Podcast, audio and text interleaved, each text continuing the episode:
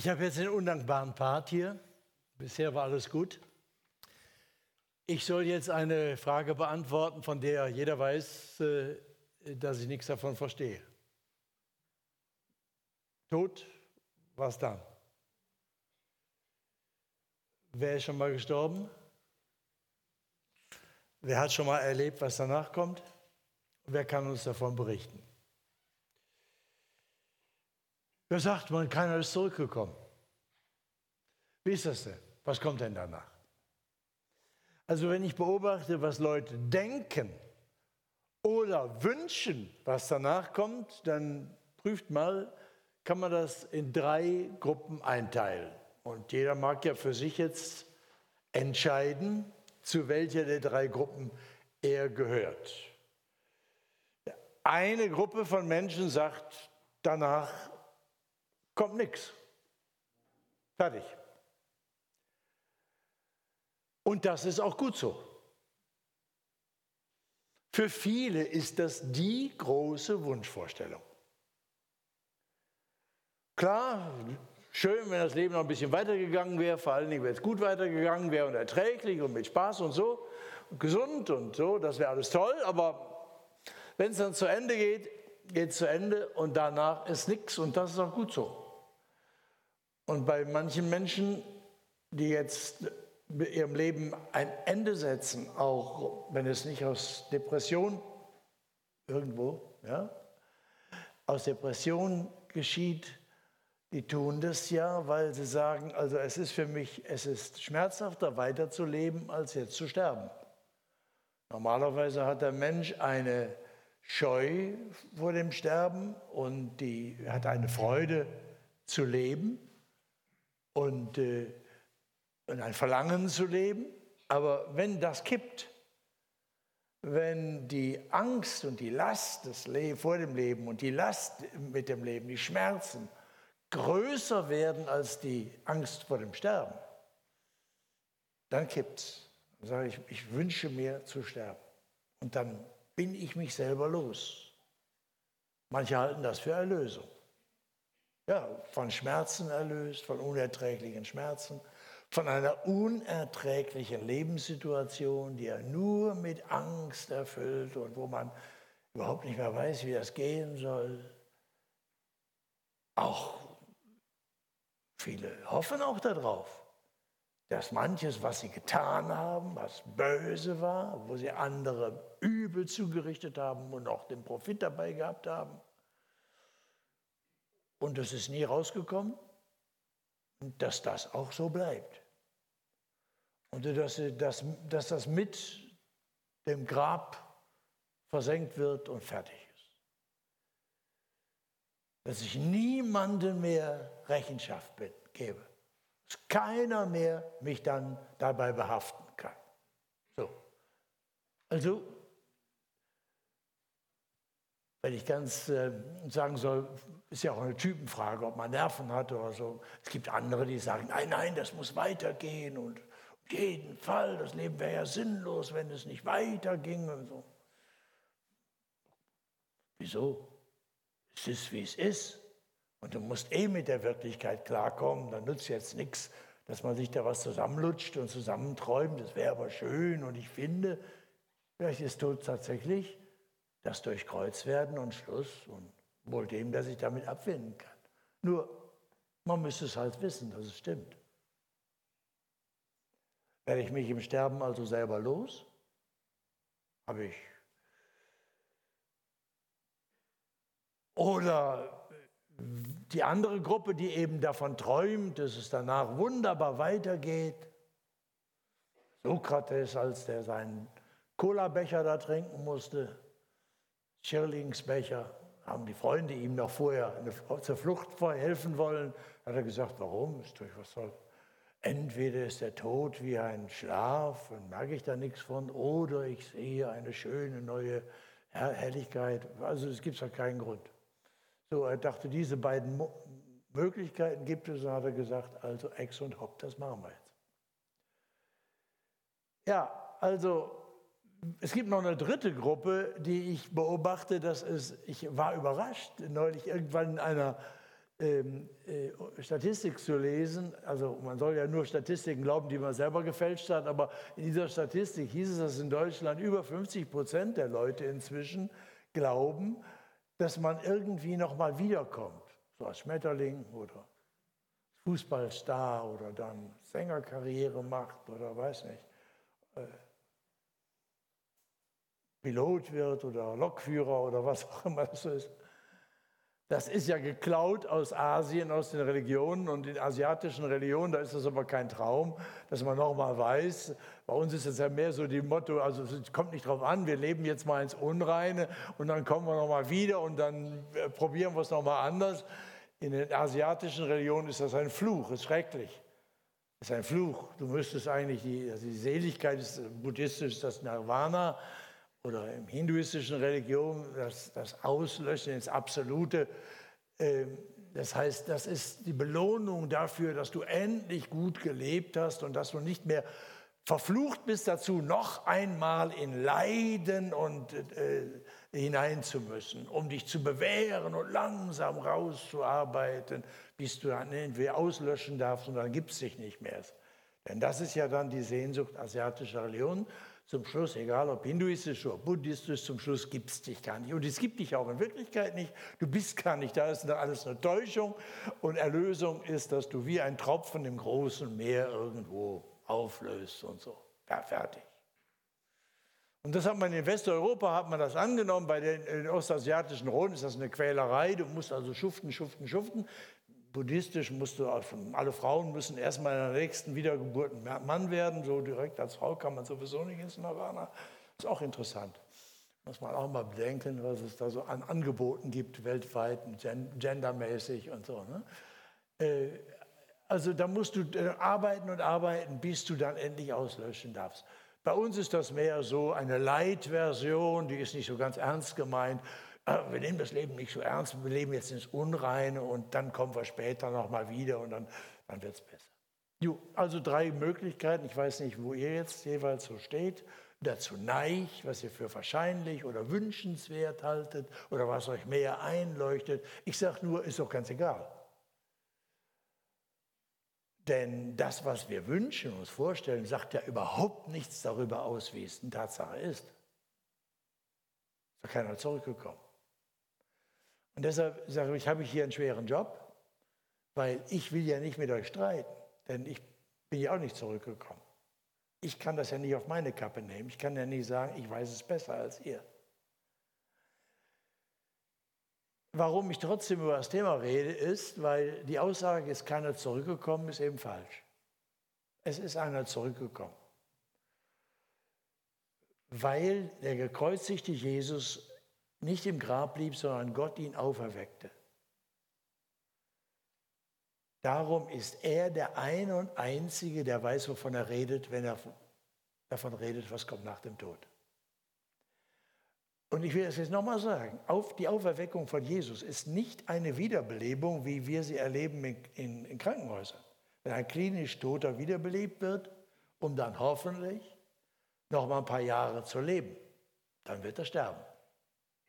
Also diese Form von Wiederbelebung, die wir kennen, Gott sei Dank, ist äh, Urlaub vom Tod, aber keine Überwindung. Ist auch toll, Urlaub ist auch was Tolles, nochmal eine Frist zu haben. Aber es ist keine Überwindung. Die Auferstehung von Jesus bedeutet, dass Gott einen Schöpfungsakt an der Leiche des gekreuzigten Jesus bringt und der am übernächsten Tag nach der Kreuzigung aufsteht und und verwandelt wird in die Schöpferwirklichkeit Gottes. Und der Tod ist durchbrochen und niemand kann ihn mehr zurückholen. Wenn das wahr ist, dann kann man, hat es Sinn, darauf zu hören, was Jesus sagt, was kommt nach dem Tod. Wenn das nicht wahr ist, können wir uns den Abend schenken. Wenn das, wie manche ja heute sagen und meinen, das wäre religiös schön, dass natürlich das Grab nicht leer war und dass der verwest ist und dass aber diese Redeform von der Auferstehung von Jesus der irgendwie meint, der Tod hat, habe nicht das letzte Wort. Doch, er hat das letzte Wort. Wenn Jesus verwesen ist im Grabe, hat der Tod das letzte Wort fertig aus. Der Rest ist Geschwätz. Und deshalb, wenn ihr die Bibel liest, was ich ja Abend für Abend hier empfehle, werdet ihr eine sehr harte Rede, Art und Weise zu reden und zu denken in der Bibel hören.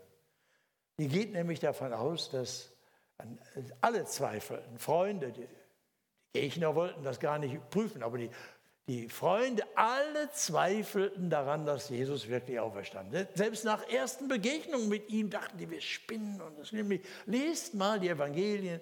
Sie, sie, zweifelten daran und konnten das nicht fassen. Nur langsam hat sich der auferstandene Jesus in den Tagen nach der Auferstehung, in 40 Tagen nach der Auferstehung bis zu seiner Himmelfahrt, durchgesetzt, indem er immer wieder ihnen leiblich, sichtbar, antast, anfassbar, ja, er hat mit ihnen gegessen, äh, begegnete und mit ihnen gesprochen.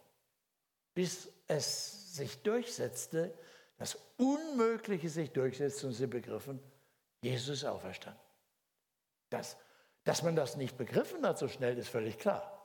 Denn in unseren Kopf geht nur das rein, was wir auch sonst schon mal erleben, was sonst irgendwie vorkommt in der Welt. Wir brauchen solche Parallelen, solche Vergleiche.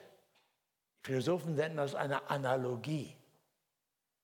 Wenn es aber etwas passiert, wozu es überhaupt nichts Vergleichbares in der Vergangenheit, in der Gegenwart gibt, wo man sagt, aha, haben wir schon mal gehabt, dann geht das in unseren Kopf nicht rein. Das kann nicht sein. Deshalb ist das ganz selbstverständlich, dass, sich das so, dass sie sich so schwer taten. Wir haben ihn schon nicht verstanden, als er es vor seiner, seinem Tod angekündigt hat. Das hat er nämlich ausdrücklich angekündigt. Das ist hier rein, da raus. Überhaupt nicht hängen geblieben. Und selbst als er ihn begegnete, war das ein Kampf der Wirklichkeit gegen ihren zweifelnden Widerstand. So. so, und deshalb, jetzt möchte ich natürlich eigentlich diese Frage mit euch weiter verfolgen, sagen, wie kann ich zu einer Gewissheit kommen, dass Jesus wirklich lebt? Oder gibt es das nicht? Wenn es das nicht gibt, dann, dann haben wir schlechte Karten. Ich kann das aber jetzt nicht genau intensiver genug entfalten, weil ich eure Frage beantworten soll. Deshalb verweise ich jetzt mal einfach auf das, wir haben das vorgestern Abend hier sehr gründlich besprochen. Und wer nicht da war, also Zweifeln erlaubt, haben wir gesagt, da haben wir die Frage, gibt es da Gewissheit? Und wer nicht da war oder wer es vergessen hat, das müsste ich eigentlich nochmal bedenken, okay, Mittwochabend hören oder sehen, ist ja, der Vortrag ist ja nochmal, kann man ja nochmal abrufen. Ist auch ein Segen von Technik, dass das so ist. Ne? Könnt ihr ja gucken. Also Zweifeln erlaubt hieß das von Mittwochabend. Also Warnung, hat eine Stunde gedauert, äh, aber nicht, dass sich jemand beschwert, wir hätten das nicht gründlich genug behandelt. Aber wer diese Frage wirklich klären will, ich sage nur, wenn Jesus nicht auferstanden ist, können wir uns diesen Abend sparen. Das ist die Frage nicht zu beantworten. Ich nehme das nicht auf meine Kappe. Das heißt, ich sage, ich stehe total, ich habe diese Frage geklärt für mich, ich bin durch diesen Prozess des Zweifels gegangen, ich lebe mit der Gewissheit, dass Jesus auferstanden ist, dass die biblische Botschaft, dass er tatsächlich von Gott auferweckt wurde, der den Tod besiegt hat, dass die stimmt Deshalb rede ich davon und bin ein Zeuge dessen und erkläre euch gerne, was Jesus gesagt hat. Ich stehe dazu, halte das total für wahr und lebe damit. Ich wäre ja auch ein Idiot, wenn ich es nicht täte und trotzdem darüber reden würde, mit 80 Jahren, wo du weißt, morgen weiß ich es noch besser. Dann habe ich es erlebt. Heute Nacht noch, übermorgen, in meinem Alter ist man immer bereit. Also da muss man schon wach und kritisch genug sein, um kein Geschwätz zu machen und sich nicht selber zu belügen oder dann auch noch andere. Das ist ja das Schrecklichste. Ich sage das in meinen Klammern, für mich als Pfarrer ist das die schlimmste Belastung im Leben gewesen, dass wir Kirchenleute eigentlich alle als Lüchner angesehen werden. Die Leute können leben, wie sie wollen, wie die Halunken. Aber wenn wir an sie beerdigen, was immer weniger wollen von uns, dann sind sie alle irgendwie in der Barmherzigkeit und Gnade Gottes. Noch nie, in, deshalb ist ja die Welt so schlecht, weil alle Bösen leben noch, denn sind bisher nachweislich der Beerdigungsreden nur gute Menschen gestorben. Das Ergebnis ist verheerend, denn die anderen müssen ja noch da sein. Aus irgendwelchen Gründen muss das ja das Elend der Welt ja kommen. Wenn die so nie ein Böser gestorben ist, alle irgendwie waren toll. Okay, gut. Wo war ich stehen geblieben, als ich die Fußnote machte? In der ersten Reihe muss immer einer die Stichworte sagen. In meinem Alter verliert man schon mal einen Faden. Das ist, also ich bin überzeugt, dass Jesus auferstanden ist und deshalb rede ich. Also stellen wir jetzt die Frage, was sagt denn Jesus darüber? Was kommt nach dem Tod?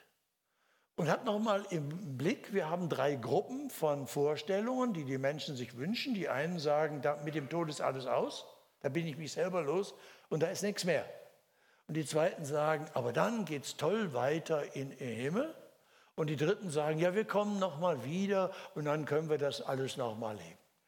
Und die erste Antwort, die Jesus äh, darauf, äh, die Jesus gibt, ist, du kommst nicht wieder.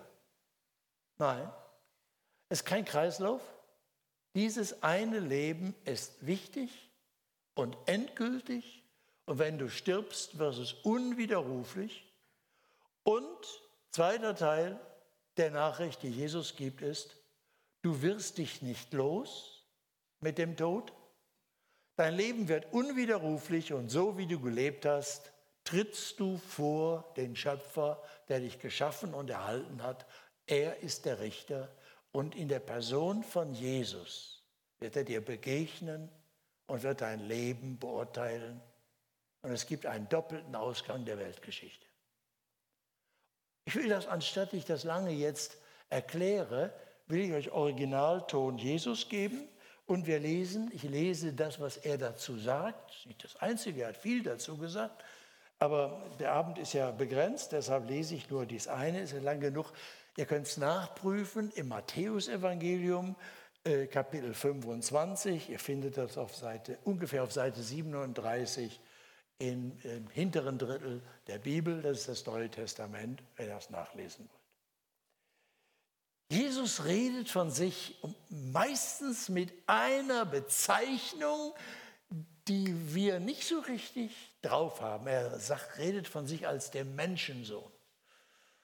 Und Leute, die ja nicht, die Bibel sonst nicht lesen, denken, das heißt irgendwie Mensch. Nein, die Juden wussten das, weil der Prophet Daniel mit dem Ausdruck Menschensohn beschrieben hat, in einer Vision vom Weltgericht Gottes, da sitzt Gottes Thron und Gott hält Gericht, die Völkerwelt vor ihm und dann heißt es, und ich sah einen kommen mit den Wolken des Himmels, wie eines Menschensohn. Und dem übergibt Gott die Weltherrschaft in Ewigkeit und das Weltgericht. Daher ist der Ausdruck Menschensohn immer muss man immer übersetzen, wenn der oft vor in Evangelien, wenn Jesus von sich selber redet, Weltherr und Weltrichter. Und so fängt es hier an. Ich lese. Wenn aber der Menschensohn kommen wird in seiner Herrlichkeit und alle Engel mit ihm, dann wird er sitzen auf dem Thron seiner Herrlichkeit.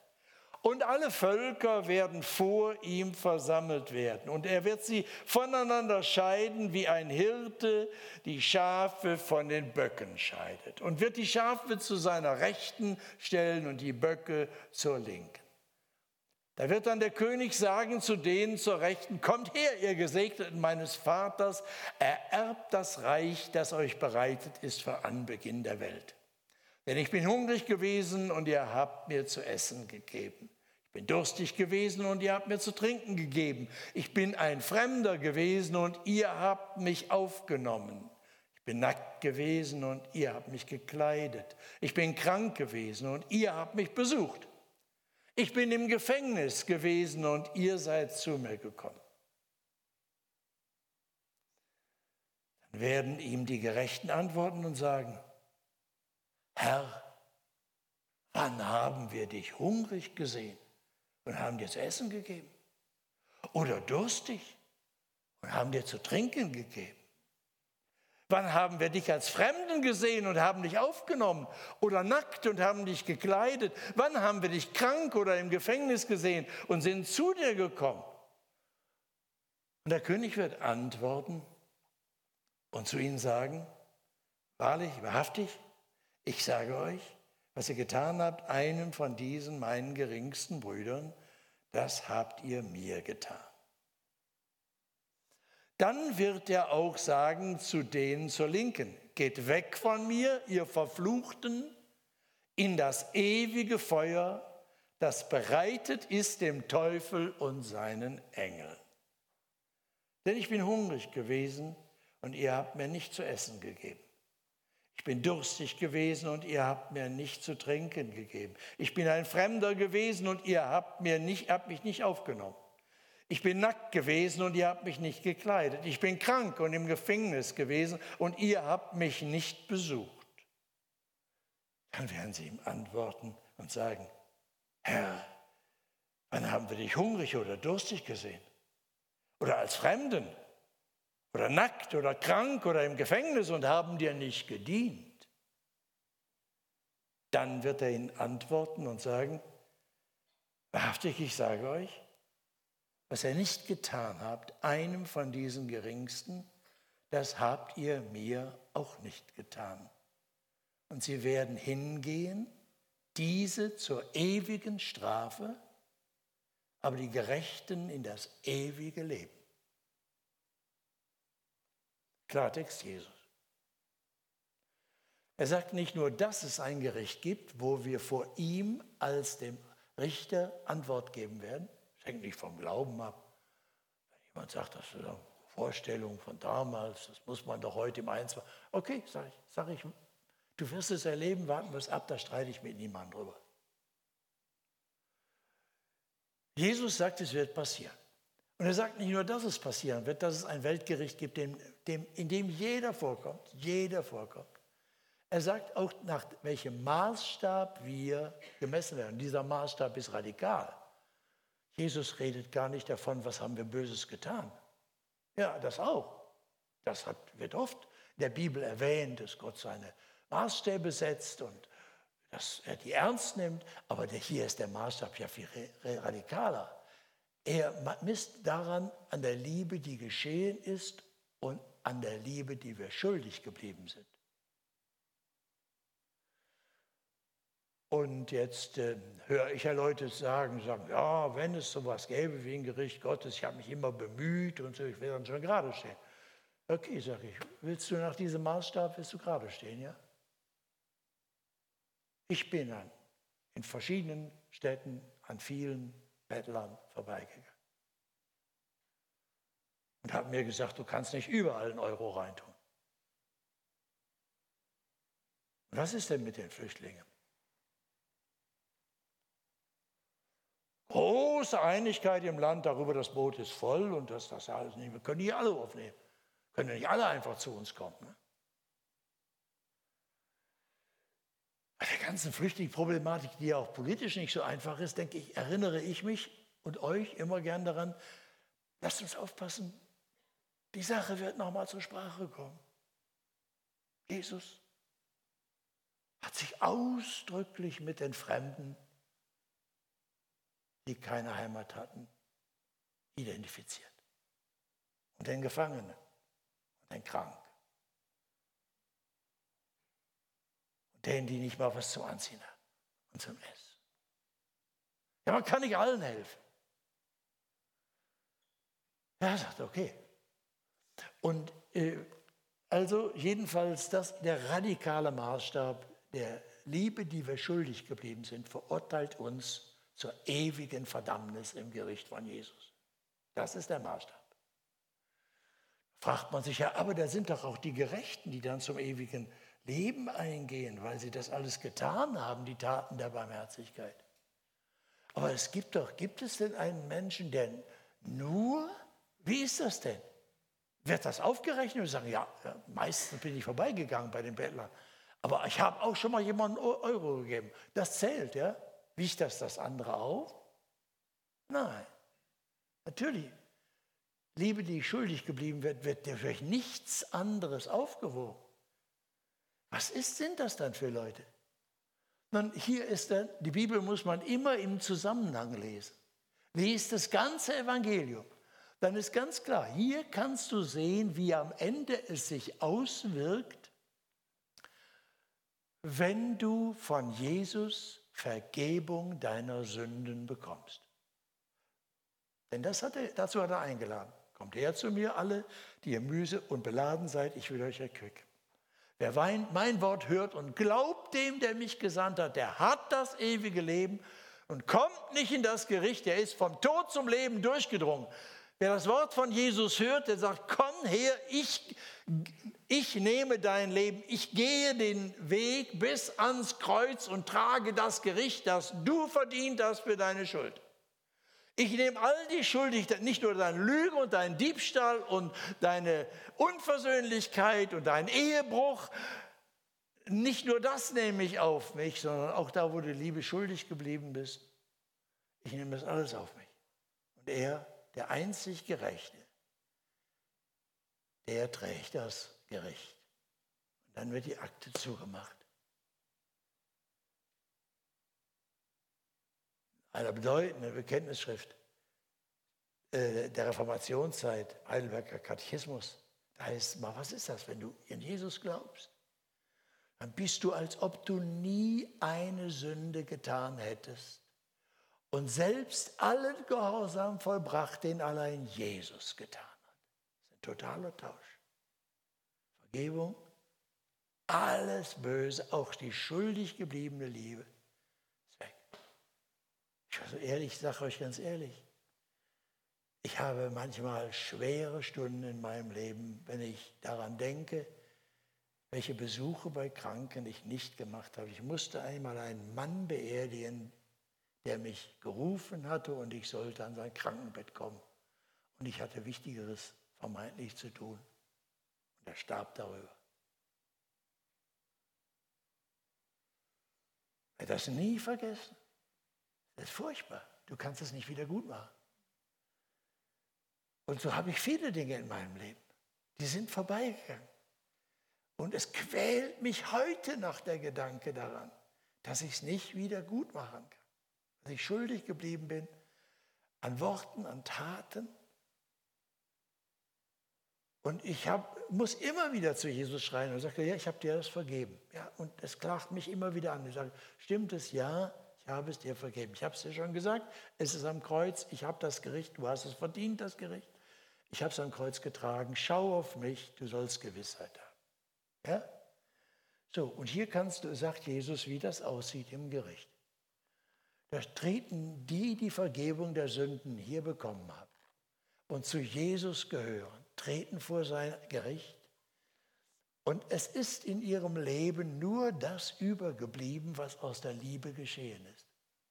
Wo sie den Willen von Jesus aus der Kraft des Heiligen Geistes, aus der Liebe getan haben. Alles andere ist weg. Alles andere ist weg. So heißt es mal in der Bibel. Nein, das ist nicht so, deine guten Werke, da wo du Gutes getan hast und Liebe geübt hast, das geht nicht vor dir her und öffnet dir den Weg in Gottes Himmel und Herrlichkeit. Nein, heißt es von denen, die durch in Christus gestorben sind, versöhnt mit Gott durch Jesus und ihre Werke folgen ihnen nach. Die gehen nicht vorweg und machen die Tür auf, sondern die Tür geht auf aus Gnade, geschenkt, Vergebung der Sünden, weil Jesus alles für mich getan hat. Er hat das Gericht, das ich verdient habe, getragen. Das kann nur er. Niemand anders ist in der Lage, die Stelle einzunehmen und zu tauschen mit mir. Kein Mensch kann das für den anderen, obwohl wir das manchmal gerne, gerne tun würden für geliebte Menschen, ihnen ihr Leiden und Sterben abzunehmen. Jede Vater, jede Mutter würde für ein Kind, das todkrank und sterben sieht, sagen, ich übernehme gerne diese Todkrankheit, wenn du gesund wirst. Das will, wir wollen diese Stellvertretung praktizieren aus Liebe. Ganz häufig. Ist schrecklich. Wir können es nicht. Die Grenze menschlicher Liebe. Der Einzige, der nicht in dieser furchtbaren Beschränkung ist, ist der Schöpfer des Universums. Und er wird Mensch. Und er tut, was keiner für dich tun kann. Er zieht sich der, dir dein, sein, dein Leben an und stirbt deinen Tod im Gericht Gottes am Kreuz. Geht in die Gottverlassenheit unter dem Zorn Gottes, Gericht des heiligen Gottes. Gott selbst ist es ja. Manche Leute sagen, das ist komisch, muss Gott ein, seinen Sohn das ist doch Quatsch. Es ist doch Gott selbst, der Richter, hier, der Weltrichter. Jesus ist der Weltrichter. Der lebendige Gott, er schickt nicht einen Propheten, er schickt nicht einen Lehrer, der uns irgendeine Theorie verkündet. Gott selbst in Jesus ist da. Er macht nicht der Vater mit dem Sohn irgendeinen Deal.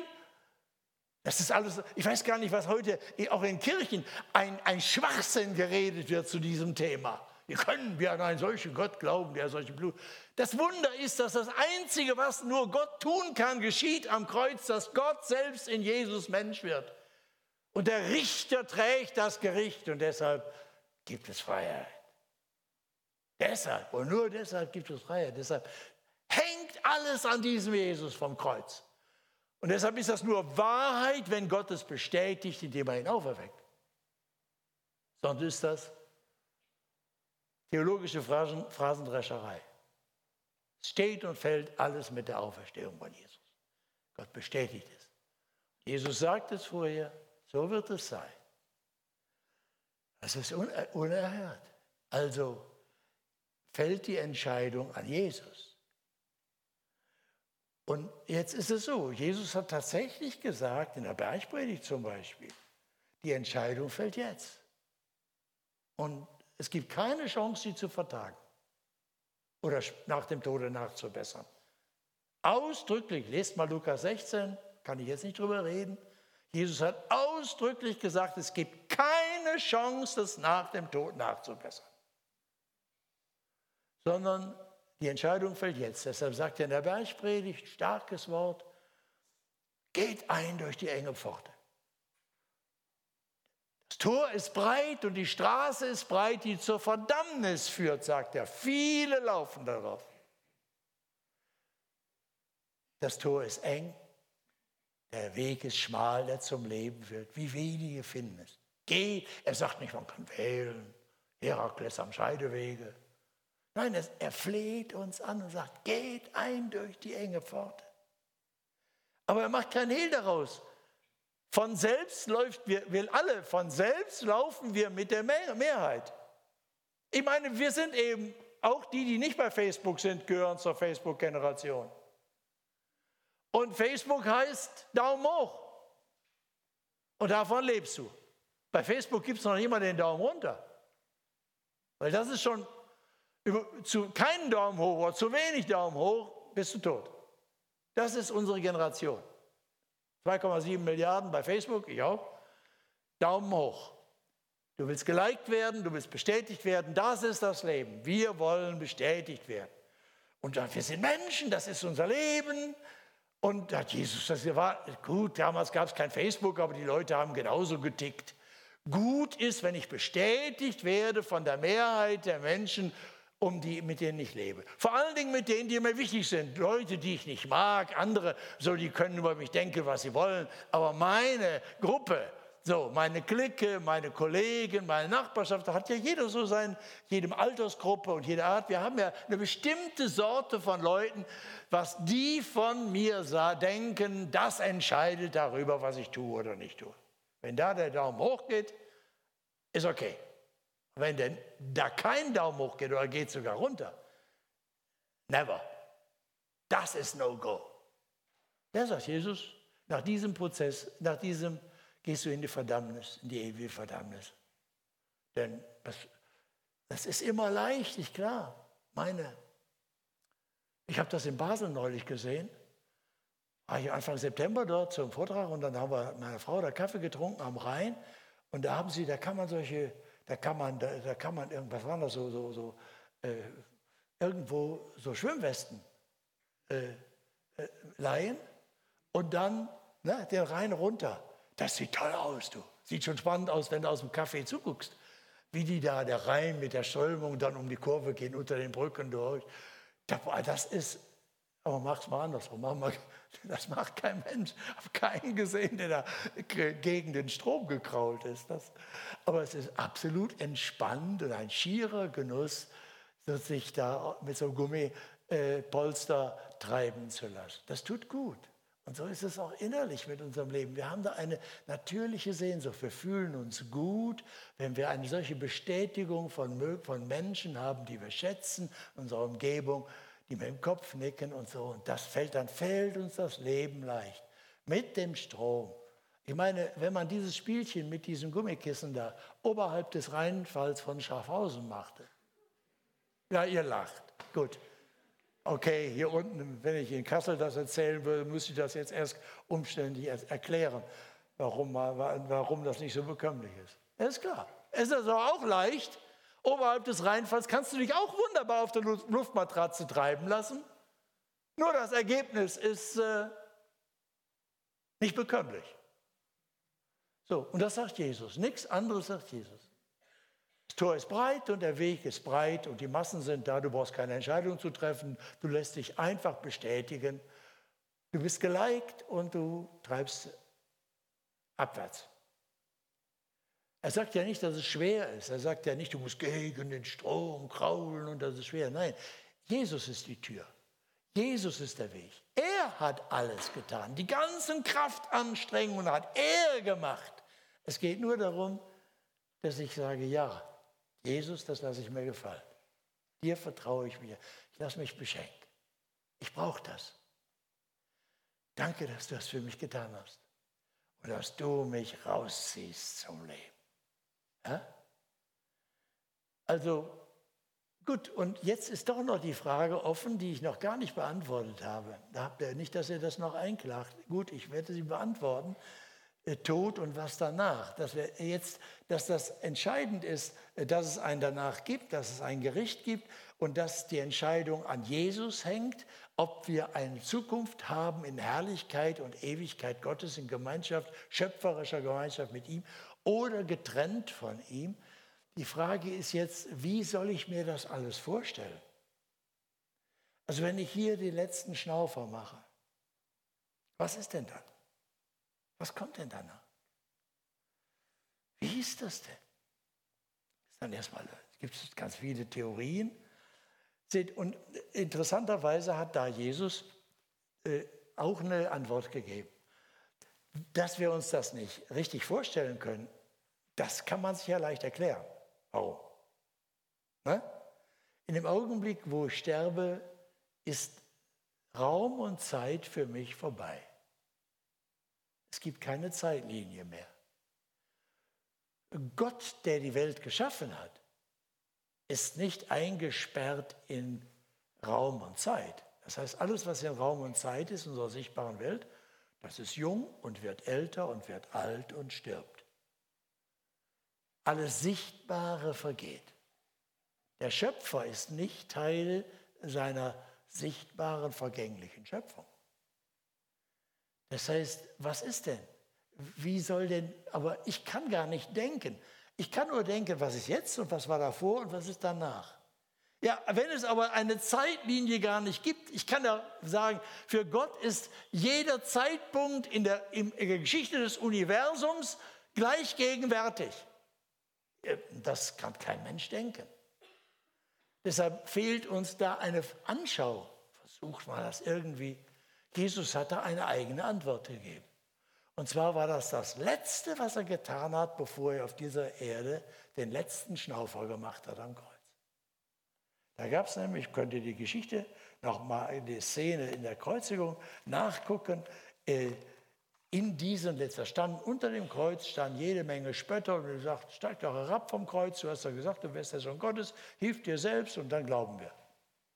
Und dann heißt es da, es waren zwei, zwei Terroristen wahrscheinlich, also Frei, die Freiheitskämpfer, Zeloten waren das wahrscheinlich.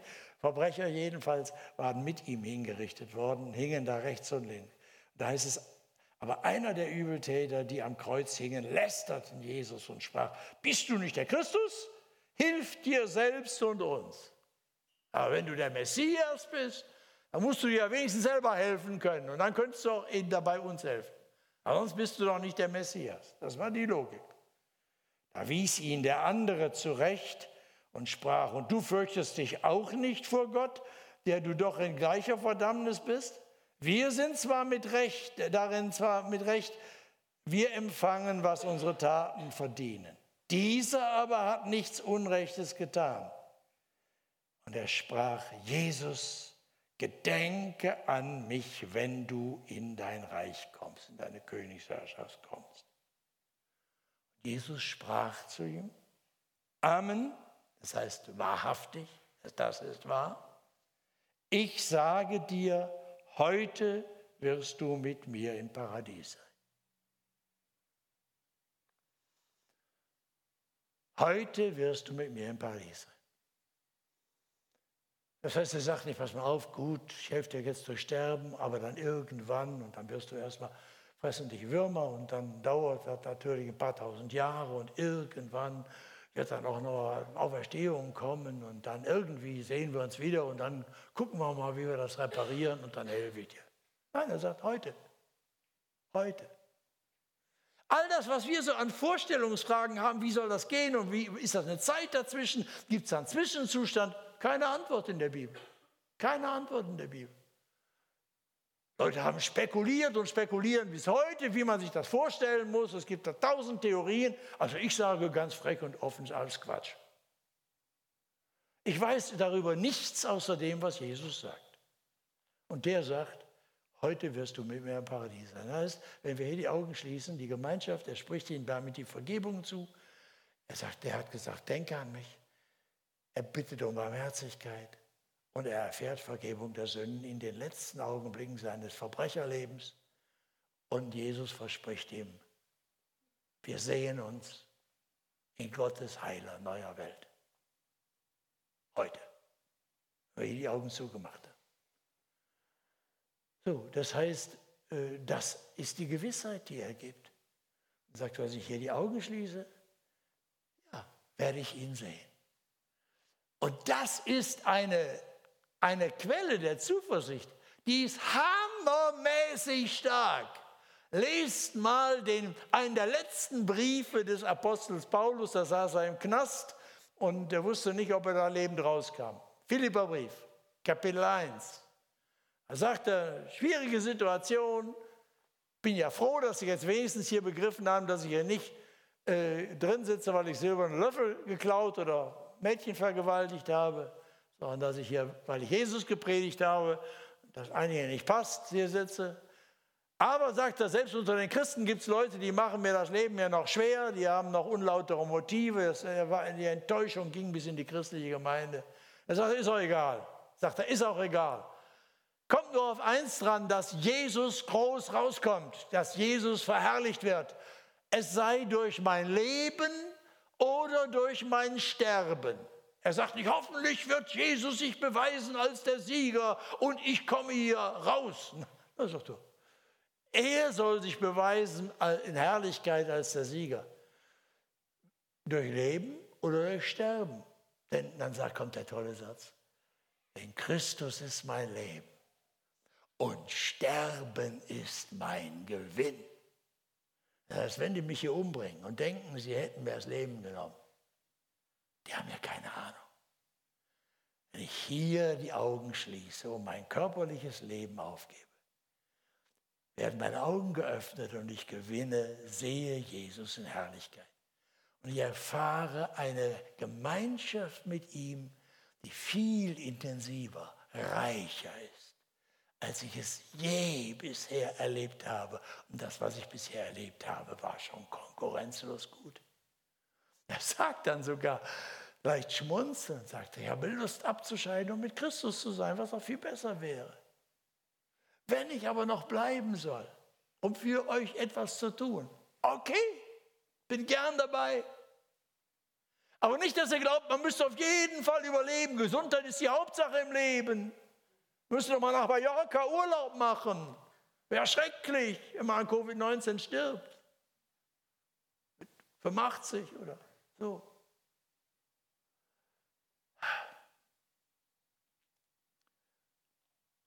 Ich habe mal am Anfang der Covid-Geschichte, da wurde ich 79, nach meinem Geburtstag auf Facebook geschrieben, dass ich hiermit öffentlich erkläre, ich habe eine Patientenverfügung gemacht, dass ich keine äh, lebensverlängernden Maßnahmen haben will.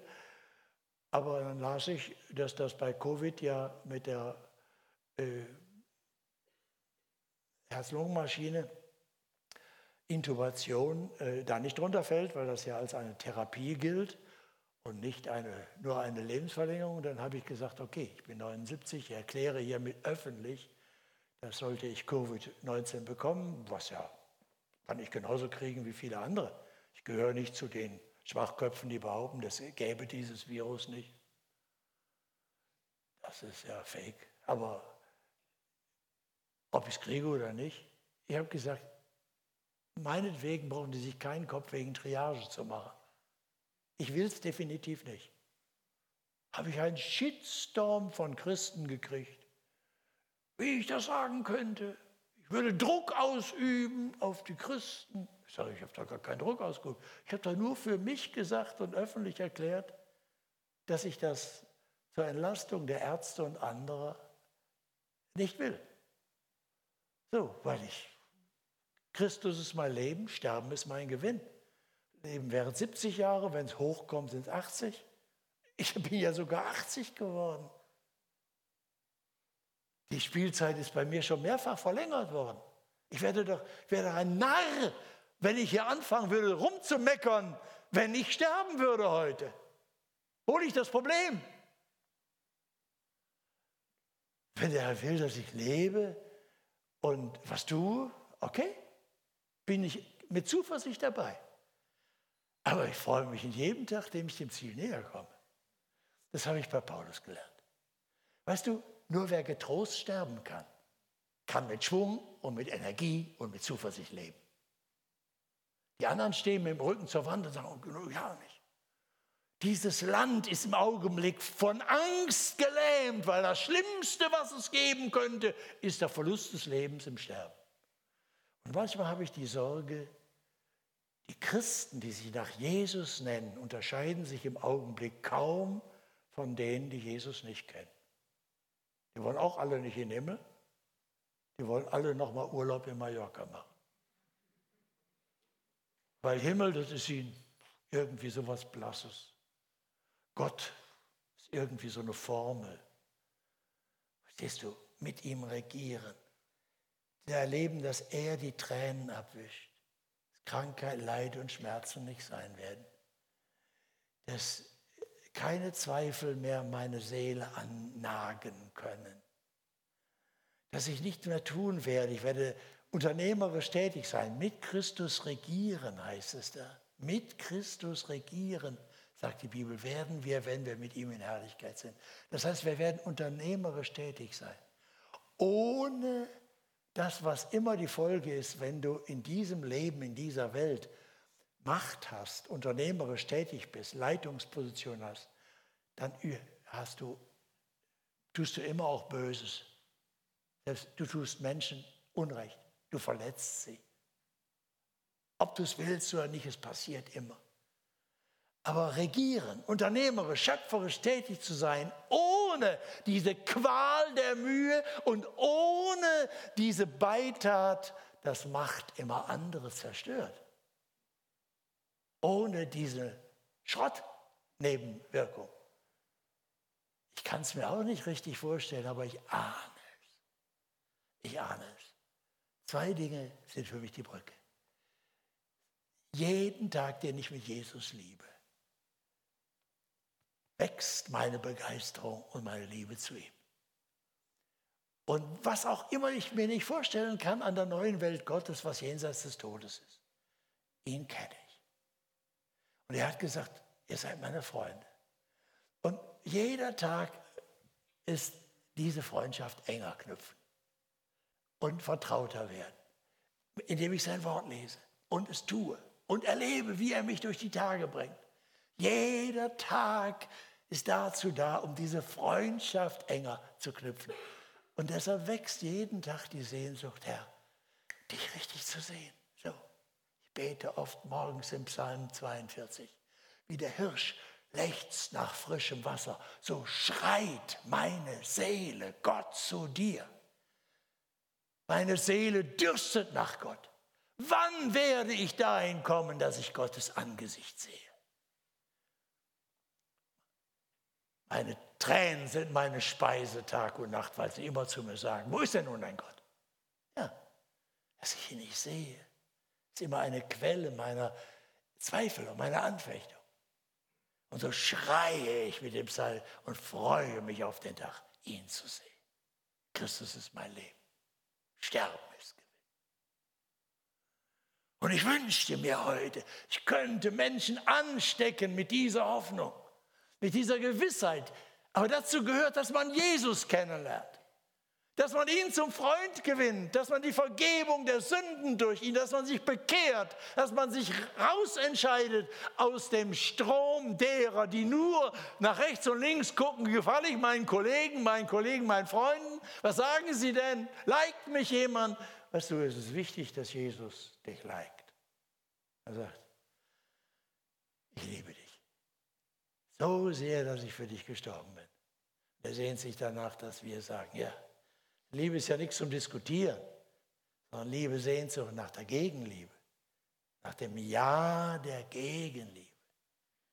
Und das ist der Einstieg. Deshalb sagt er, wer mein Wort hört und glaubt dem, dem ich gesandt habe, der hat das ewige Leben. Das ewige Leben beginnt nicht erst nach dem Tod, sondern beginnt in dem Augenblick, wo einer in Gemeinschaft mit Jesus kommt und so teil hat am schöpferischen Leben des Auferstandenen, der geschaffen hat, unser Leben erhalten hat, erlöst hat, der es vollenden wird, der die Welt richten wird und der jetzt uns daran teilgibt. Das ist ewiges Leben. Das ist eine von solcher solider Qualität, dass auch der Tod es nicht trennen kann. Nichts kann uns scheiden von der Liebe Gottes, sagt Paulus. Nichts. Weder Tod noch Leben. Und man kann darüber streiten. Manchmal ist das Leben so beschwerlich, dass man denkt, das trennt mich. Nein, es kann nicht. Und dann denkt man, der Tod trennt uns von allem, was wir lieben, aber nicht von Jesus. Ich bin gewiss. Versteht? Alles hängt an Jesus. Und die Entscheidungen fallen jetzt. Ich sehe einen Haufen junge Gesichter hier. Bei den Alten, da hoffe ich, dass sie, dass sie kapieren, dass sie nichts mehr zu verschieben haben in ihrem Leben. Und dass man nicht durchkommt, wenn man sich mit irgendeiner christlichen Tradition durchmogelt. Man muss irgendwann eine klare Entscheidung getroffen haben. Will ich mich bekehren zu Jesus, meine Sünden bekennen und die Vergebung annehmen und mit Gott versöhnt leben und sterben. Und die jungen Gesichter, ich hier sehe, sage ich, ihr werdet, ihr werdet blöd, wenn ihr einen einzigen Tag eures kostbaren Lebens ohne Jesus verplempert. War lange Jugendpfarrer. Wolfgang Gehring war mit in unserer ersten Jugendarbeit. Ich habe ein, meist in meinem Leben junge Leute zu Grabe getragen und beerdigt. Das ist schwer. 14-jährige Jungs, 18-jährige Mitarbeiter, Knochen, Knochenkrebs. Was war ich froh, dass es Leute waren, mit denen ich vorher beten konnte und die Jesus ihr Herz gegeben hat und ihr Leben. War nicht einfach, das Sterben junger Leute war schwer. Aber zu sehen, ewiges Leben ist da. Dann kannst du Hoffnung leben, mit Zuversicht leben und getrost sterben. Ich lade heute Abend wieder dazu ein, dass der, der es für sich jetzt erkannt hat, der es gespürt hat, Gottes Stimme hat zu meinem Herzen geredet, ich möchte ihm Antwort geben, bis er es tut. Und ich biete auch heute Abend euch dieses Gebet an. Und äh, wenn ihr es als Hilfe empfindet, ich meine, vielleicht findet ihr einen anderen Weg. Vielleicht redet ihr jetzt gleich mit einem Freund, mit dem wir gekommen sind und sagt, lass uns doch mal gründlich miteinander über das Leben reden und zusammen beten. Macht's, wie ihr es wollt. Macht's unter Zeugen. Es ist immer gut, wichtige Entscheidungen sollte man unter Zeugen treffen, damit es auch eine Konsequenz hat. Aber ich biete jetzt hier gleich auch an, dieses Gebet, das ihr laut mitbeten könnt, als ein Anfangsgebet.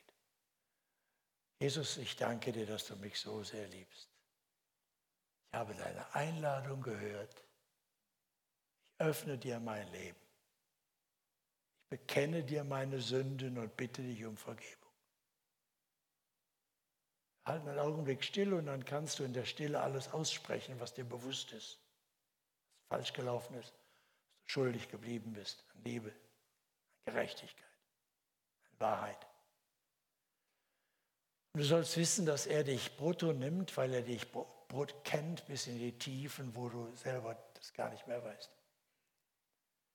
Dann sagen wir, danke, dass du am Kreuz für mich gestorben bist und dass du mir alle meine Sünden vergeben hast. Mein ganzes Leben soll dir gehören. Ich will dir vertrauen. Ich will dir folgen. Zeige mir deinen Weg. Du bist mein Herr. Wenn du so beten willst, dann kannst du gleich dieses Gebet mitbeten.